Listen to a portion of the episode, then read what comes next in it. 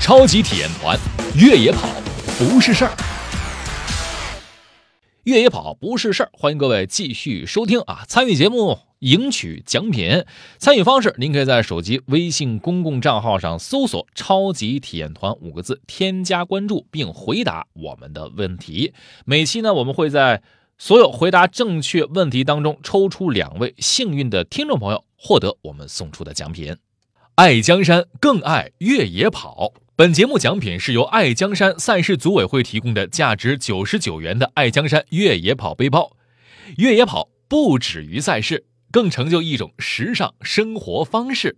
天天听越野跑不是事儿，越野跑就真的不是事儿。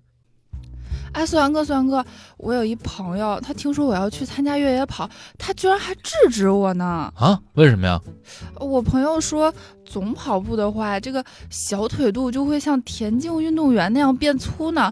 我一个女孩子，小腿粗很丑的。这这这，这完全是谣言啊！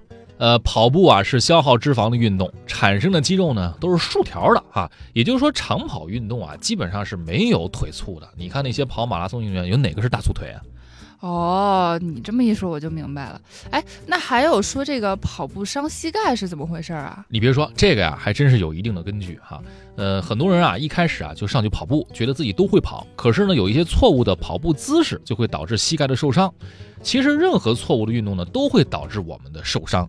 选择正确的运动方式就好了。比如说，我们在长距离奔跑的时候，最好的方式是脚中跟脚前掌先落地。当然，这个对你肌肉的要求会比较强，那就不会伤膝盖了。要不怎么说，其实越野跑不是事儿呢？